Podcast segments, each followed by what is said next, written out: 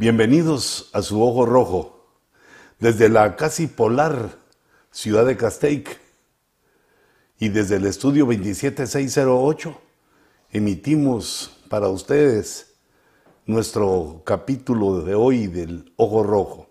Bienvenidos hermanos, nos ponemos eh, en las manos del Señor, Señor Jesús, delante de tu presencia. Queremos compartir, Señor, tu palabra, las cosas de las cuales nos hablas al poner nuestros ojos en tu palabra. Invocamos tu nombre, Señor, para que una unción de sabiduría y de entendimiento venga sobre mi vida y sobre la vida de aquellos que acompañen eh, este programa. En el nombre de Jesús, poderoso nombre, en tu nombre, Señor Jesús que todo lo que digamos y hagamos sea de tu agrado, Señor. Amén y amén. Hermanos, eh, una de las grandes maravillas que Dios hizo son los mares.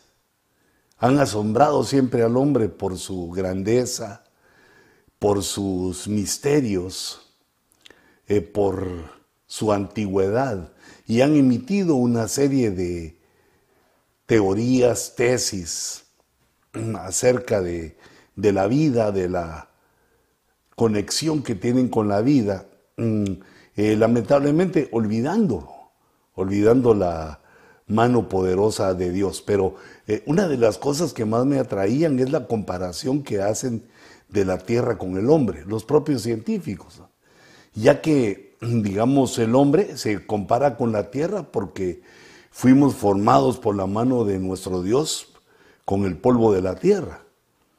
Entonces los elementos que tenemos en nuestro cuerpo eh, son los elementos que existen en la tierra y también sabemos que al finalizar nuestra existencia, eh, del polvo venimos y al polvo vamos.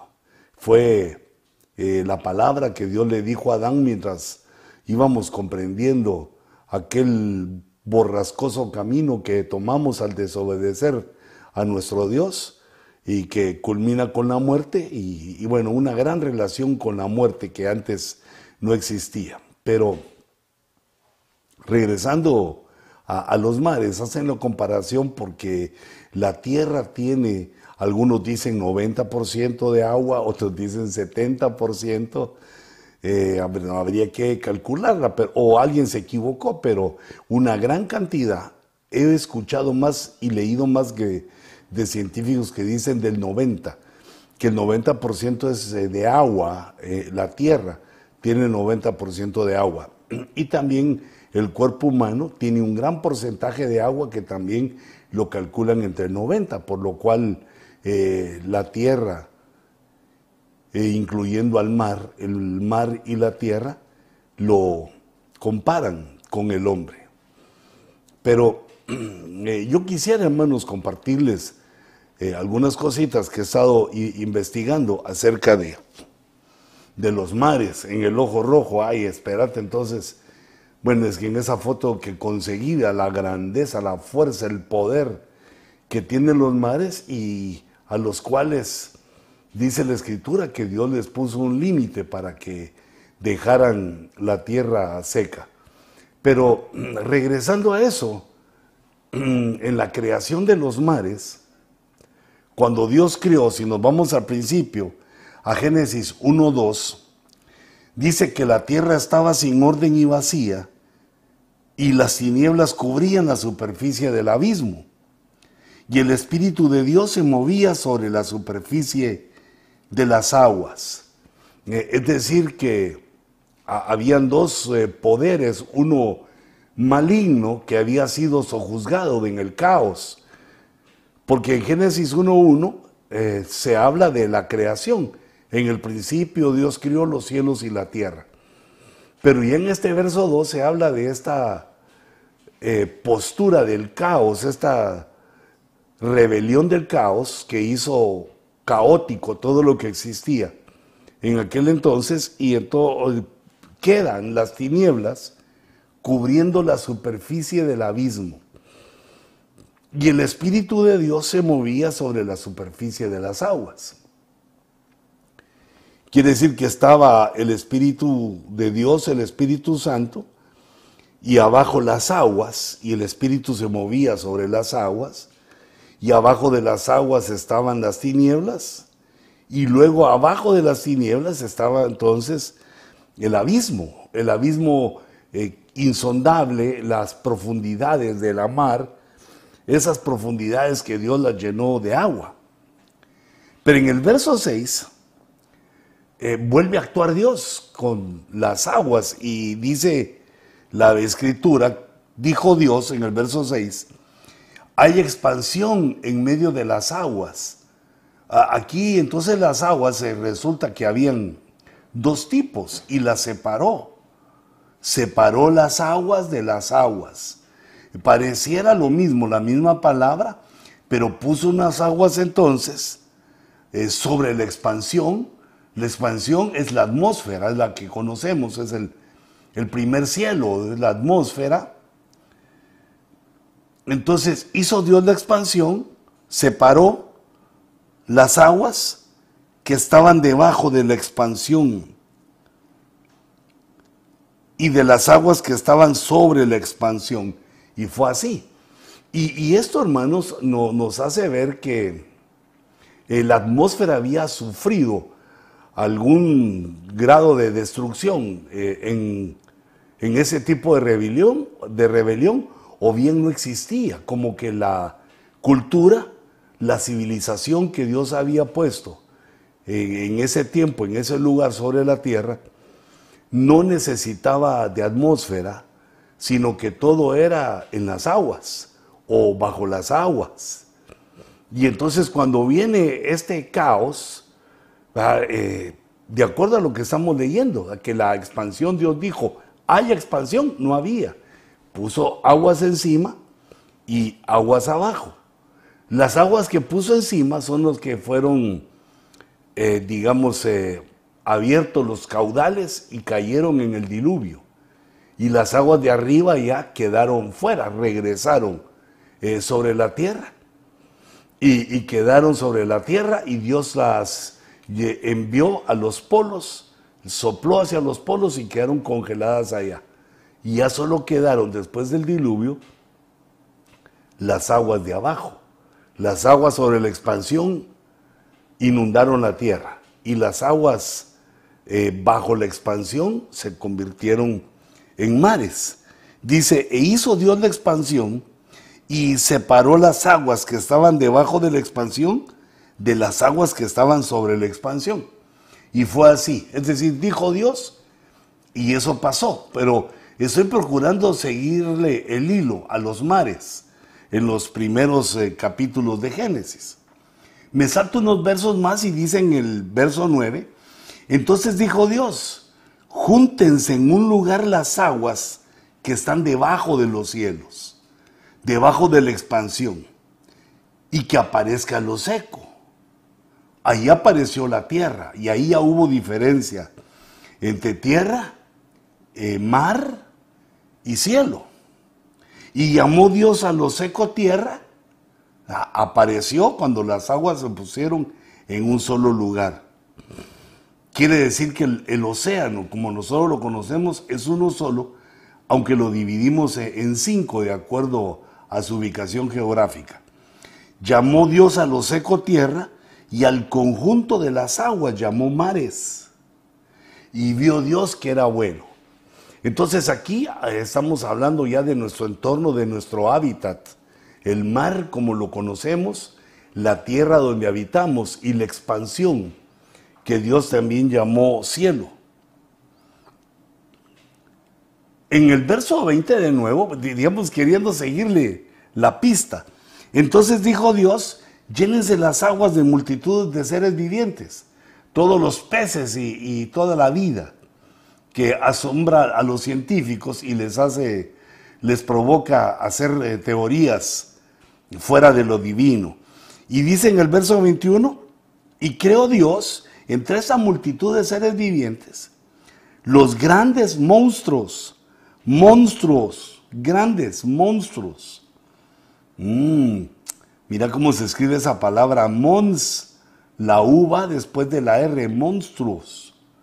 Pues para escribirla bien, ¿verdad? Pero aquí esos grandes monstruos marinos o dragones, como lo traducen muchos de los eh, estudiosos, y todo ser viviente que se mueve, de los cuales están llenas las aguas según su género. Entonces ahí podemos ver cómo Dios, eh, pues también en su creación llenó los mares de seres vivientes y en especial llamando la atención este, estos grandes monstruos marinos que quedaron, digamos, para nosotros, para nuestra cultura, quedaron como leyendas, como cuentos, como cosas que no existen, a pesar de que en el pasado, pues el pasado está lleno de esas eh, crónicas en las cuales se hablan acerca de este tipo de, de animales misteriosos, animales gigantescos, que dicen monstruos grandes, grandes, grandes monstruos. Entonces el mar se convirtió, eh, digamos, en un misterio. Si venimos con nuestra relación, venimos con nuestra búsqueda desde Génesis, resulta que de pronto las tinieblas cubren la superficie de las aguas. Que aquí está eh, enseñándonos, mostrándonos Dios, de que esas tinieblas, que es, eh, digamos, uno de los primeros nombres que conocemos de la maldad, de Babilonia, de la muerte, eh, esta rebelión la cubrió, digamos, los seres que Dios había creado. Es notorio que eran acuáticos, eran marinos, porque eh, quedó cubriendo el mar las tinieblas y, las aguas sobre ellos, diferenciando a las aguas del mar, eh, aparte las aguas y aparte el mar como una creación, una creación acuática, una creación que hizo Dios, pues, mm, bueno, no, no me acuses que he visto muchas películas de ciencia ficción, sino que eh, estamos tratando, estoy tratando de entender juntamente contigo esto, como nos lo explica, cuando inicia la, rebelión en Génesis 1.2, eh, pues resulta que todo era acuático, que, sino que más adelante eh, Dios separaba, ya en los días de, en los cuales Dios está recreando después de que había sido todo aniquilado, destruido por el caos, Dios empieza a recrear y entonces resulta que separa las aguas, unas arriba y otras abajo, crea la expansión, aunque es posible que ya estuviera creada, porque Génesis 1 dice que Dios creó los cielos y ahí podría estar contenida la atmósfera. Pero de acuerdo a este pensamiento que estoy procurando desarrollar, eh, el cielo, la expansión fue creada en este momento en el que separó aguas arriba y aguas abajo. Las aguas arriba ya cayeron en el diluvio, como platicamos, y entonces quedó el mar, ese vasto mar, asombroso mar, eh, que nos da pues eh, reposo, alegría, la playa, pero también es digno de respeto, de temor por la grandeza, por la fiereza y también por lo desconocido lo desconocido del mar. Y en esto de lo desconocido del mar, eh, vemos esos grandes monstruos marinos, que no está hablando aquí de ballenas, ni de calamares gigantes, ni de los últimos descubrimientos que ha hecho el hombre, sino que el mar eh, es eh, la parte de la creación que menos conocemos.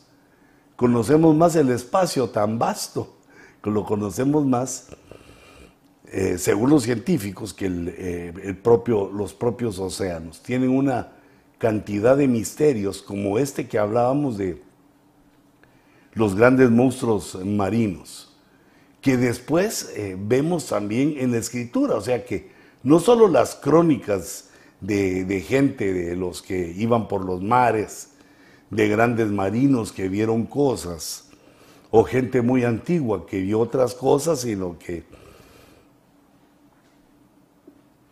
Vemos, por ejemplo, aquí hice un, dibujito queriendo poner, digamos, varias, varios de los misterios, los misterios que encontramos en la Biblia con respecto al mar y características que nos muestra la escritura del mar. Por ejemplo, Job, que es el libro más antiguo, en 26.12, afirma que Dios agitó con su poder, que el poder de Dios puede hacer que el mar se calme o que se agite. Es más poderoso y por supuesto, ya que es una creación de divina, el mar no, no puede hacerle frente a Dios por más eh, orgulloso, por más fuerte, por más encrespadas que estén sus olas o grandes sean sus tsunamis. Dios calmó eh, varias veces al mar y bueno, hizo muchas cosas, abrió el mar, lo calmó, pero en este, en este caso vemos que agitó al mar. Y ahí encontró a uno de esos monstruos, grandes monstruos marinos de los que habla Génesis, llamado Raab, así como la mujer que aparece en el libro de Oseas, del profeta Oseas. Este Raab quebrantó Dios con su entendimiento. Quiere decir que nos habla la escritura de enfrentamientos que tuvo Dios eh, en un pasado muy antiguo.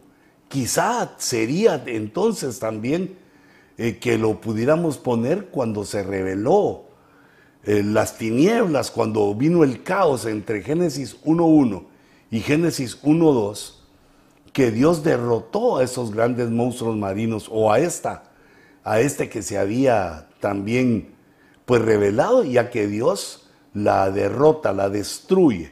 En las varias versiones dice que la despedaza, que la mata, que la hiere, pero lo hace con su entendimiento.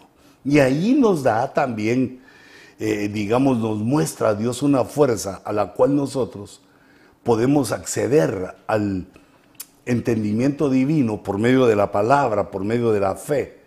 Eh, podemos eh, adquirir parte de este, o mucho de este entendimiento que viene del cielo y del cual Dios utilizó para luchar contra este monstruo llamado Raab, o este dragón, digamos como lo dicen los, eh, eh, digamos, los, estudiosos de, estas, de esta palabra maravillosa. Pero también el profeta Isaías, en el capítulo 27, advierte que viene un día, profetiza que viene un día en el cual Dios va a castigar con su espada feroz, grande y poderosa a Leviatán este es otro de los grandes monstruos que aparece eh, en, la escritura y del cual nos habla que tiene varias, eh, varios tipos, el leviatán. Hay un leviatán volador, que es la serpiente huidiza. Aquí así le llaman serpiente huidiza, porque tiene una forma dragonesca. La serpiente huidiza es la serpiente que vuela Luego aparece la serpiente tortuosa, que es la terrestre, que es la que se mueve sobre la tierra.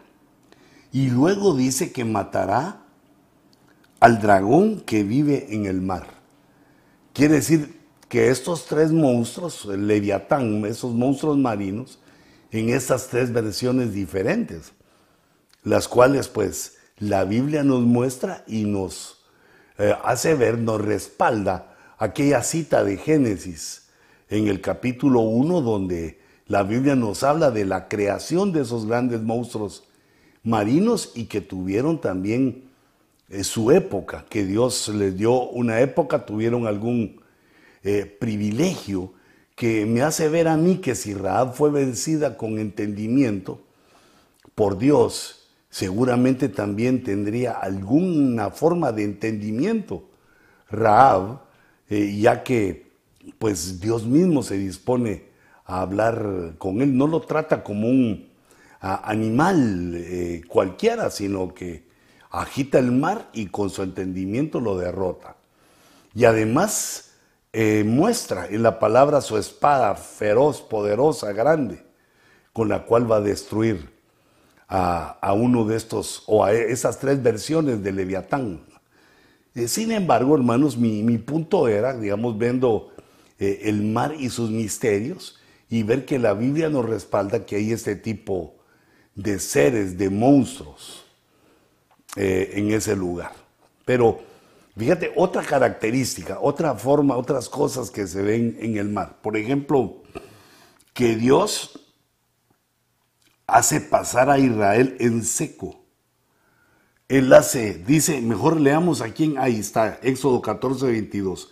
Y los hijos de Israel entraron por en medio del mar, en seco, y las aguas les eran como un muro a su derecha y a su izquierda. Perdón. Quiere decir entonces, otra característica maravillosa, no, no solo Dios agita, no solo Dios puede destruir al dragón que vive en el mar, sino que Dios, eh, según nos eh, relata esa maravilla que hizo ante los ojos de Israel, que Dios separa el mar, envía su viento eh, sobre el mar, lo separa y hace que pasen en seco, es decir, que ni siquiera quedó lodo en el piso. Separó totalmente las aguas, mostrando su poder infinito, eh, su contundente forma de entender y de proceder, eh, en el cual eh, los hebreos supieron del poder o debieron haber entendido del poder que tenían en Dios, del poder del cual podían participar y poniendo la lupa en lo que estamos viendo es que el mar por grande, por infinito que nos parezca, por insondable que nos parezca, por grande, por misterioso, está, eh, digámoslo así, gobernado, dirigido bajo el poder de Dios. Dios está sobre él.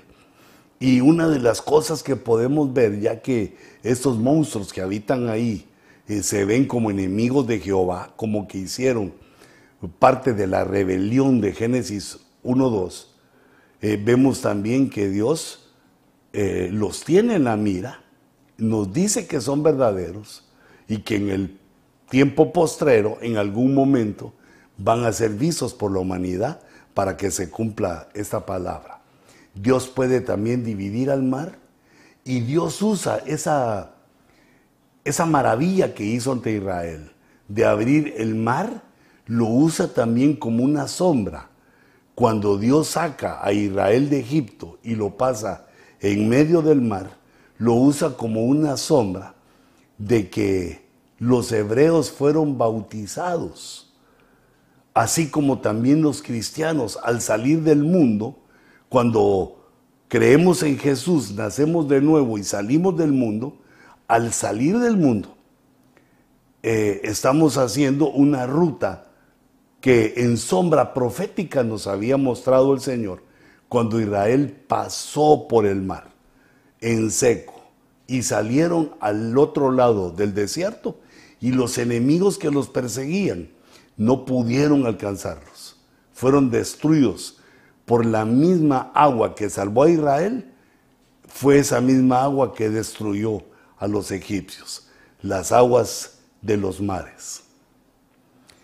Y bueno, si me ayudas ahí con mi, eh, con mi gráfica, quería ponerles el quinto ejemplo que aparece eh, en Proverbios 30 como una manera poética de describir un misterio. Ahí nos habla de varios caminos, de cuatro caminos, del camino de la serpiente, del camino del hombre en la doncella, bueno, del camino del águila, pero yo puse acá eh, en nuestra gráfica solo el camino del barco en medio del mar. Ese es uno de los caminos misteriosos que menciona la escritura misteriosos porque ya al adentrarse cualquier barco en mar adentro, ya no puede seguir sus huellas. Todo barco cuando va caminando deja una estela, va dejando eh, su ruta marcada tras de sí. Pero esa ruta eh, desaparece, el mar se traga eh, esa ruta y de pronto aquel barco que pudo haber confiado en que estaba dejando una huella por donde iba, los marineros ya no la ven y resulta que no hay forma de orientarse en el mar. En el mar, eh, digamos adentro, en mar adentro, ya no se puede ver dónde está el norte y el sur. Se necesita o una brújula, bueno, o eh, digamos con la tecnología actual el GPS, pero los primeros marineros eh, lo que hicieron fue ubicarse con el cielo, aprendieron de las estrellas y aprendieron a ubicarse de acuerdo a lo que las estrellas le decían, a la ubicación de las estrellas y empezaron a hacer también mapas, eh, una especie de cartografía de mapas y también de islas y tierras que encontraban. Pero el punto acá que yo resalto de este camino de Proverbios, el camino del barco en el mar, es que se pierde toda orientación. Eh, el mar tiene esta especie de confusión que los hombres hemos logrado, eh, digamos, sobreponernos a vencer esa confusión por medio del cielo y por medio de las tecnologías, pero una, un barco, una persona que no tiene acceso a la tecnología en el mar, está desorientado, confuso, no sabe para dónde, no sabe si el camino que lleva es para más adentro en el mar donde no hay nada, o, bien para alguna tierra, no, no lo puede eh, saber porque no se ve nada. Y pues esto eh, es lo que le pasa a los náufragos, a la gente que eh, queda en naufragio en el mar y pierde la orientación.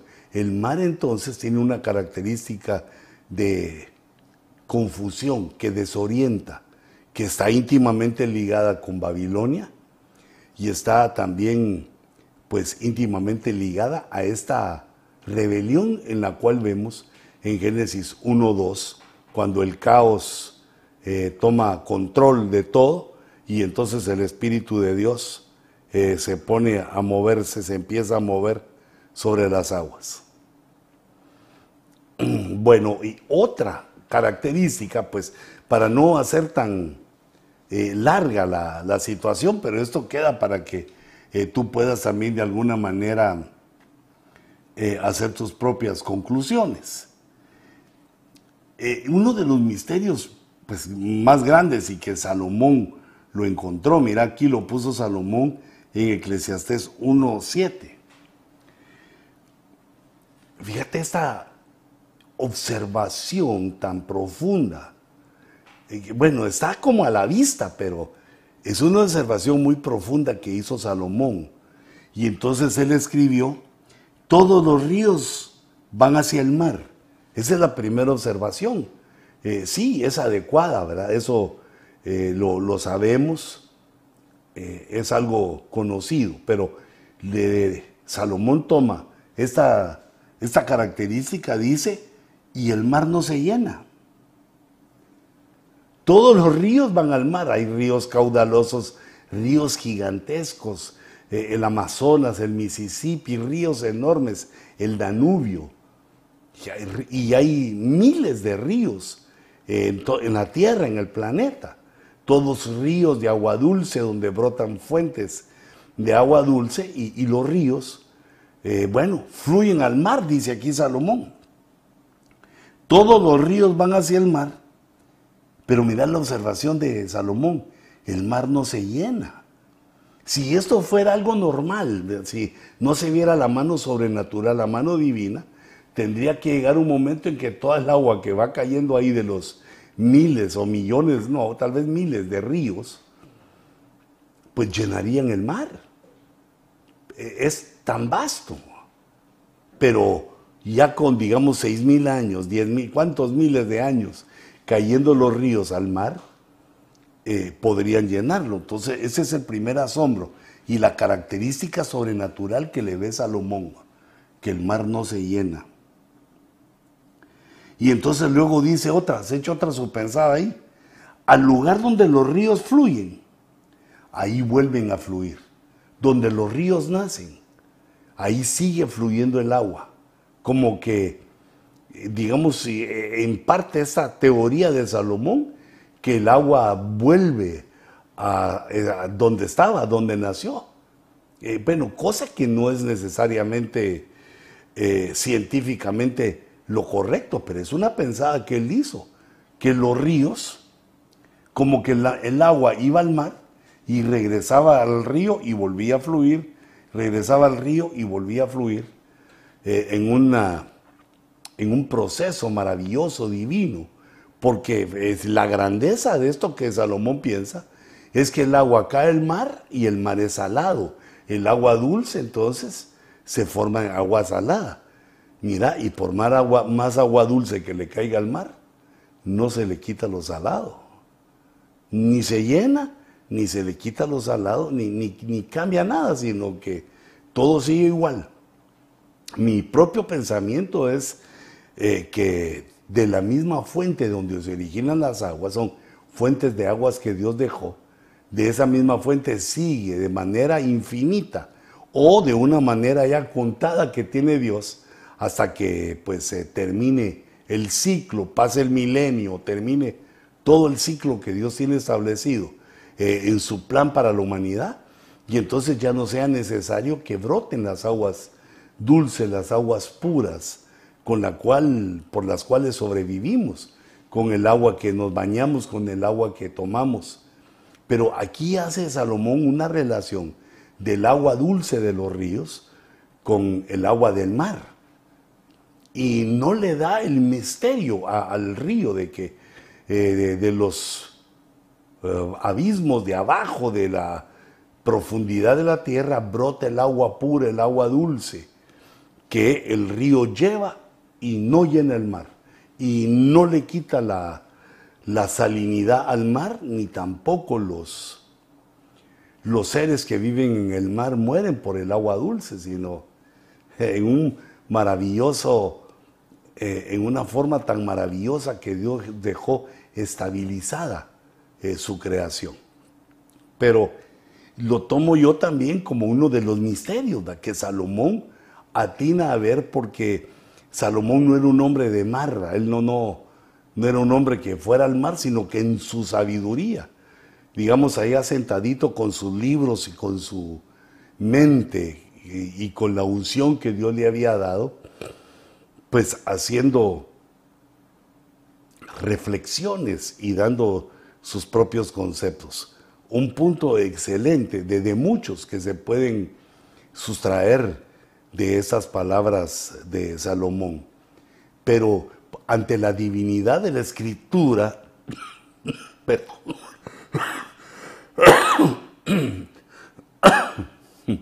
ante la divinidad de la palabra, ante la grandeza y la unción del Espíritu Santo, también no me aparto que podría ser que Dios utilizara la misma agua, la regresara. Pues poderoso es Dios para hacer cualquier cosa. Pero nosotros conocemos que hay eh, digamos, depósitos acuíferos bajo la corteza terrestre que son eh, de, gran, una gran, de gran tamaño, que hay para mucho tiempo. Sin embargo, eh, también el hombre con sus situaciones las pone en peligro. Por eso platicábamos hace algún tiempo que, digamos, la situación que se dio en Chernobyl, allá con ese gran accidente nuclear, que pues no sé si le iremos a empatar a Chernobyl con lo de Ohio que estamos viviendo y que aún no sabemos exactamente, fielmente, lo que ha sucedido, sino empiezan a llegar ya las noticias eh, fuertes de esa contaminación.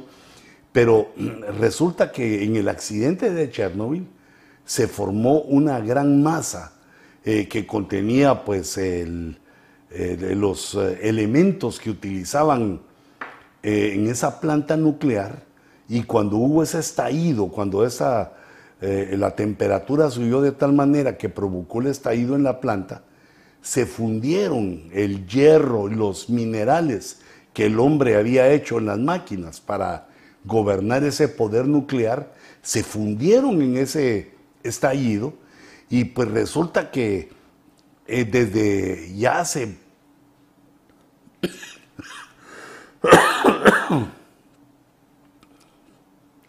ya hace tantos años que sucedió ese, ese accidente quedó una masa que le llaman la pata del elefante, en, la cual pocas personas han podido ver literalmente porque tiene una radioactividad tan grande que al acercarse a ella para examinarla, en dos minutos después le vino la muerte a, los científicos que se acercaron. Y los que lo, vieron de más lejos eh, murieron dos días después. Es una contaminación terrible la que tiene esa pata de elefante, pero está incandescente, está tan caliente, aún tantos años después, no, no ha bajado su, su poderío y viene, eh, digamos, derribando el concreto, cemento, todo lo que pusieron, el granito, todo lo que pusieron para sostenerla. En el sarcófago que hicieron, lograron que no saliera hacia, lo, hacia la tierra firme, pero por dentro va bajando y va bajando porque el suelo no puede sostener, es tan caliente que va derritiendo todo. Claro que va eh, lento, va un poco lento. Imagínate, en tantos años ha bajado un par de sótanos. Eh, ahí vemos una foto de la pata de elefante. Eh, muy buena observación, hermano. ese fue el, el científico. Mira cuánto se acercó a dos metros y a los pocos minutos murió. No, no se puede. No se puede acercar. Pero resulta que como va bajando, va destruyendo el piso, el subsuelo va bajando, temen que llegue a uno de esos depósitos acuíferos que podría darle eh, agua a, una gran parte de Europa, de Rusia, de la Europa oriental, y que las aguas quedarían contaminadas. Y esto de acuerdo al conocimiento que tenemos que en el lenguaje ucraniano la palabra Chernobyl significa eh, amargura, la amargura que aparece eh, en la escritura. Esta amargura que dice que mata eh, a muchos de los, a infinidad de hombres. Yo, vámonos a, la escritura para leer un poquito de, de esta amargura del final de los tiempos. Eh, vamos a buscarlo aquí, amargura, pero eh, digamos en Apocalipsis, ¿verdad? Mm. No, ¿qué palabra eh, usa? Vamos a ver.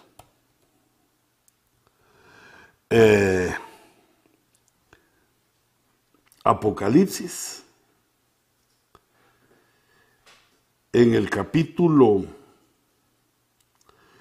14 eh, será 16. No, mejor así no lo voy a buscar, hermanos, perdonen. Lo voy a buscar como... Eh, vamos a ver cuál es esa, esa palabra. Sobre las aguas, dice que esa la miramos, solo que busquémosla. Mm, ustedes no pueden ver mi... 16.4. 16.4. Apocalipsis 16.4. Ok, Apocalipsis 16.4. Entonces la voy a buscar aquí directa, Apocalipsis. Yo me recordaba que era, bueno, eh, 16.4 se convierten en sangre. No, no es aquí, se convirtieron en sangre. Eh, yo digo cuando dice que se amargaron, pero no sé si esa es la palabra. Si me la buscas ahí, para que no interrumpa aquí. Y de todos modos me ves que me meto hacia la computadora, ¿va? Porque no me han puesto mi anteojo, mi... Eh, ¿Cómo se llama este? no me han puesto mis anteojos para que pueda ver bien todavía, pero todavía estoy sufriendo por el trasplante de córnea, pero si me acerco sí lo logro, sí lo logro ver. Entonces en las aguas aparece eh, según yo, solo que lo tengo que ver con la letra grande, eh,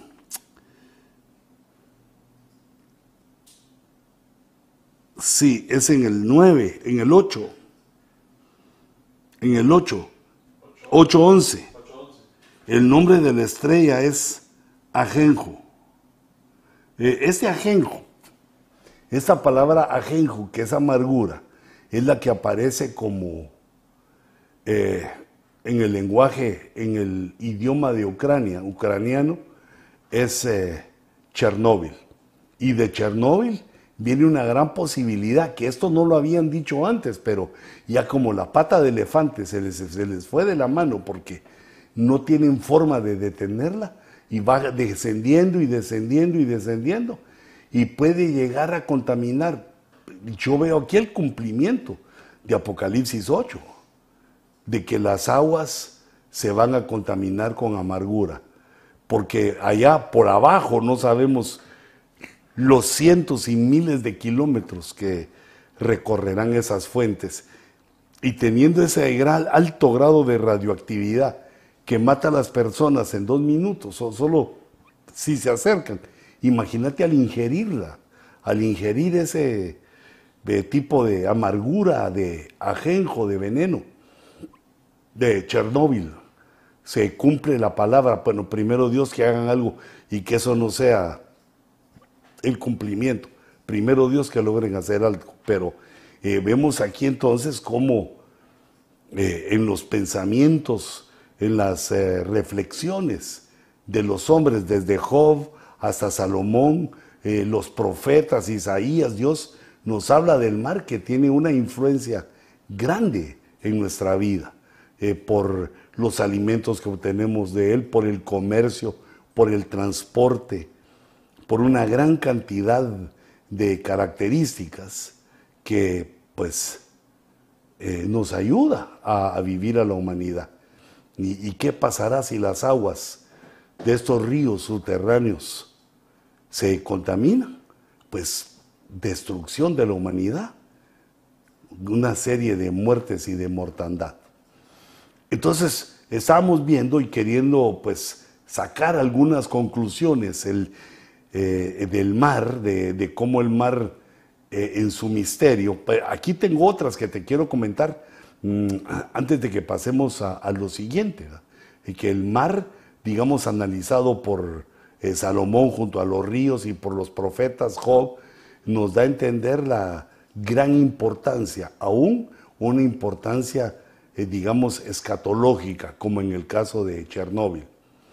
Pero dice, dice Isaías, eh, Isaías y también te pongo el verso de Habacuc en 2.14, nos hacen una separación de las aguas y el mar, que digamos podrían respaldar la teoría que te comparto, que vemos en el principio de Génesis, que aún no tenía el mar nombre, eh, aún no había cielo, no había atmósfera, no teníamos eh, ese privilegio, sino que todo era acuático y ahí había una civilización, una cultura, algo, una creación en la cual se rebeló contra Dios y quedaron bajo la cobertura de las tinieblas. Y luego vinieron las aguas, como Dios separó las aguas de arriba, las aguas de abajo. Y ahora vemos que tanto el profeta Isaías como Habacuc nos dice Isaías 11.9, nos, eh, nos lleva al milenio. Dice, no dañarán ni destruirán en todo mi monte o mi santo monte. E, ese santo monte es el imperio hebreo profetizando y predicando en el milenio. Si me ponen mi, e, esa mero, mi, mi, dibujito, le digo yo a mí, e, esa, ese diseño que hicimos. Mm, pero inmediatamente después dice, porque la tierra estará, es futuro. Igual también en Habacuc dice, la tierra se llenará, es futuro, del conocimiento del Señor, del conocimiento de Jehová, dice Isaías 11:9. Y Habacuc dice que se, se llenará del conocimiento de la gloria del Señor. Eh, es decir, que va a ser llena toda la humanidad con el conocimiento y el conocimiento de la gloria del Señor, pero ahora viene la comparación que te subrayo. Como las aguas cubren el mar, como que las aguas, bueno, no como, sino que ahí nos están diciendo que las aguas están sobre el mar, que lo que separa el mar de nosotros son las aguas, que las aguas que nosotros vemos y en las cuales se navega son las que están sobre el mar. Si alguien del imperio del mar que está, debe estar en lo profundo, si alguien de ese imperio sale, pues entonces pasa, llega a las aguas y de las aguas a la atmósfera. Son como tres niveles. Aparece el mar, aparece el mar hasta abajo como un antiquísimo imperio que se reveló del Señor o se reveló al Señor.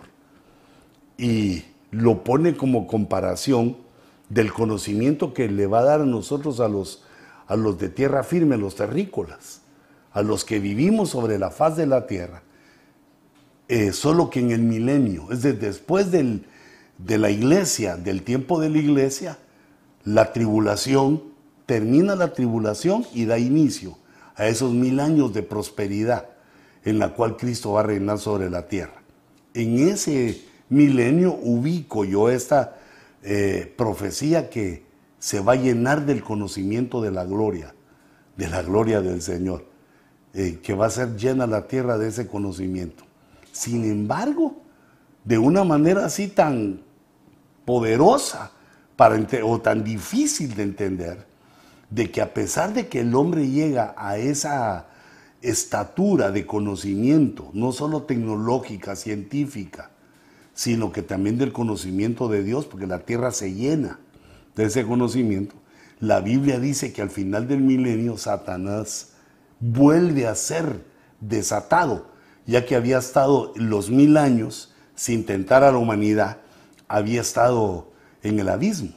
Y eso quiere decir también que en el ambiente de la tierra no había ni demonios, ni había tampoco espíritus inmundos, sino que Dios purifica eh, eso, los, los pone en prisiones eternas o en prisiones de a milenio, digamos, porque se le vuelve a dar a, Satanás soltura, o, digamos así como quisiéramos verlo, a que se escapa el bandido mayor de, que estaba en las cárceles de alta seguridad, se vuelve a escapar y vuelve a proponer, vuelve a propagar, vuelve a liderar una nueva rebelión contra el Señor, que es la última rebelión, eh, en la cual eh, caen los últimos eh, individuos que habían sido contaminados, los últimos seres contaminados y vienen de todo el cosmos, los que se rebelaron contra Dios para hacer una última batalla contra los santos del Señor al final del milenio. Que esa guerra se, conoce. Bueno, la Biblia nos muestra que el nombre es Gog y Magog, la segunda de Gog y Magog, Gog y Magog cósmica, donde se reúnen los adversarios de Jehová, vienen de todas partes del cosmos y tienen una, eh, esa especie de rebelión, una batalla contra la nueva Jerusalén pero en la Nueva Jerusalén en ese momento está la iglesia, está eh, el Señor, el tabernáculo del Señor. Pero Dios los aniquila, solo para que eh, se mencione que la humanidad vuelve a ser engañada y aquellos que vivieron en el milenio, esos mil años de felicidad, pues también hubo engañados ahí. Hubo salvos y también perdidos por el engaño en esa última revelación eh, diabólica, y de la cual con la, o sea, con la cual termina eh, la creación que inició el Señor en Génesis 1, con ese evento de Apocalipsis que eh, se le llama el juicio final, donde son todas las criaturas enjuiciadas. Y otra de las características que vemos es cómo Jesús muestra su divinidad al mostrar su poder ante el mar, ante las aguas, y, cómo los discípulos se asombraban. Por ejemplo, aquí en Mateo 8:27, dice que los hombres se maravillaban. Bueno, aquí no eran los discípulos. Los hombres se maravillaban y decían, ¿quién es este? Que aún los vientos y el mar le obedecen. Él había, eh, digamos, dado una palabra y había aquietado los vientos y el mar. y era algo que asombró a aquellos hombres. Pero a los discípulos, también vemos esto en Mateo 14, 25, allí en este cuadrito, dice que los discípulos, viéndole andar sobre el mar, se turbaron. E, esto ya es diferente. Primero por la palabra, se calmó el mar ante la gente. Pero digamos, alguien pudo haber dicho, qué coincidencia, a cabal cuando habló Jesús, eh, se calmó el mar y ya los vientos tranquilos. Pero la gente sabía que no, que eso había sido pues, una obra sobrenatural. Y entonces luego, luego vemos eh, cómo camina sobre el mar de noche, con un mar turbulento. Jesús camina a la vista de sus discípulos y, y, de ahí lo que le sucedió, bueno, creo que a todos nos hubiera sucedido. Se turbaron y decían, es un fantasma. Como que conocían de fantasmas los, los discípulos. Y de miedo se pusieron a gritar. Se turbaron y les dio miedo, pero te imaginas aquellos hombres pescadores fuertes, eh, nadadores, conocedores del mar que se pongan a gritar, aquellos hombres que eran, pues, eh, eran hombres ya maduros, conocedores de, de la cosa, hombres varoniles, se pusieron a gritar cuando vieron a Jesús. Pero el que se pone al frente y se hace vencedor es Pedro cuando le pide a Jesús, Señor, si eres tú, permíteme a mí caminar. Y, también Pedro logra eh, dar unos pasitos sobre el agua, aunque por poco se ahoga, pero eh, lo logró fue, venció ese temor, esa turbación y el, el miedo y se abalanzó hacia Jesús. Esa es otra característica del mar, aunque el mar de Galileo propiamente es un lago grande, pero aquí se le considera el mar. Y vemos aquí las hazañas de Jesús en el mar, que lo, lo calma en Mateo 8 y camina sobre él en Mateo 14. Y entramos a la característica de Lucas 21-25 acerca del mar, donde nos vamos enfocando ya a lo, a lo escatológico. Creo que veremos en el siguiente tema esto escatológico, pero en Lucas 21-25 nos dice que habrán señales. Eh, señales quiere decir de Dios, algo que Dios estableció para mostrar algo, para mostrar el tiempo del fin. Habrán señales en el sol, en la luna, en las estrellas y sobre la tierra. Ahí van cuatro elementos. Y luego dice, angustia entre las naciones, perplejas a causa del rugido del mar. El quinto elemento, aunque eh, digamos vemos que el sol, la luna y las estrellas es el escenario cósmico. Y luego la tierra es pues el escenario tierra y el mar también va dentro del, escenario tierra.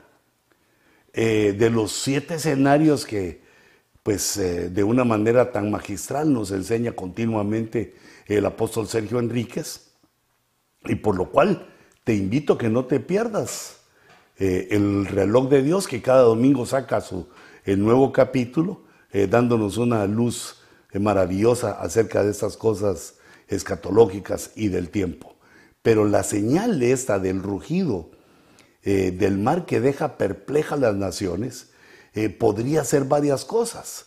Pero yo he estado investigando de rugidos, de zumbidos que puedan venir del mar, de algo que esté asustando a las naciones, pues que no sean las que vemos en, eh, en las películas del mar, que son ciencia ficción, o quizás se están convirtiendo en realidad y no lo sabemos, pero algunas cosas que han encontrado los hombres, eh, con respecto a ruidos misteriosos que no se sabe de dónde vienen, aunque algunos ya han descubierto, eh, ruidos misteriosos que hace el mar, pero eh, no me queda, digamos, claro que sea esa señal a la que se refiere este versículo de Lucas 21, sino que considero más que por lo que dice aquí de las olas, ya que de un tiempo para atrás los tsunamis, se hicieron famosos eh, los tsunamis que eh, pues nunca antes eh, o, durante muchos siglos no se había sabido nada de ellos. aunque sí habían ocurrido, pero las noticias no podían llegar tan, tan pronto.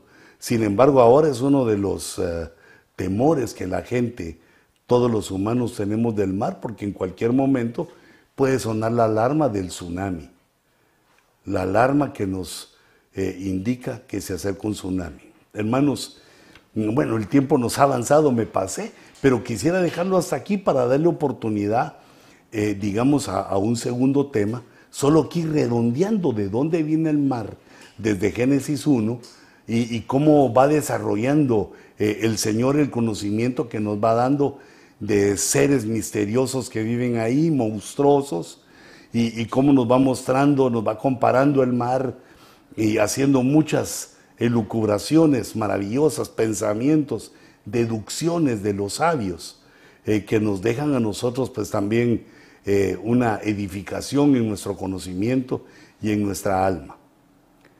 Así que eh, dejémoslo todo por hoy, por esta noche, y nos vemos el próximo jueves en la, en la siguiente, le, le, vamos a llamar los mares escatológicos. Padre, en el nombre de Jesús, te damos gracias, Señor, por este nuevo capítulo del Ojo Rojo. Señor, bendícenos, que llegue lejos, Señor, a tu, a tu pueblo en muchos lugares, que toque, Señor, el corazón, que nos den el conocimiento, Señor, que nos lleva al amor. No permita, Señor, que el conocimiento nos infatúe.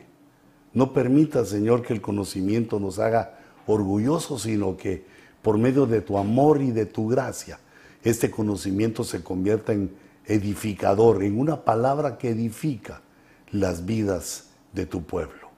En el nombre de Jesús. Que el Señor les bendiga.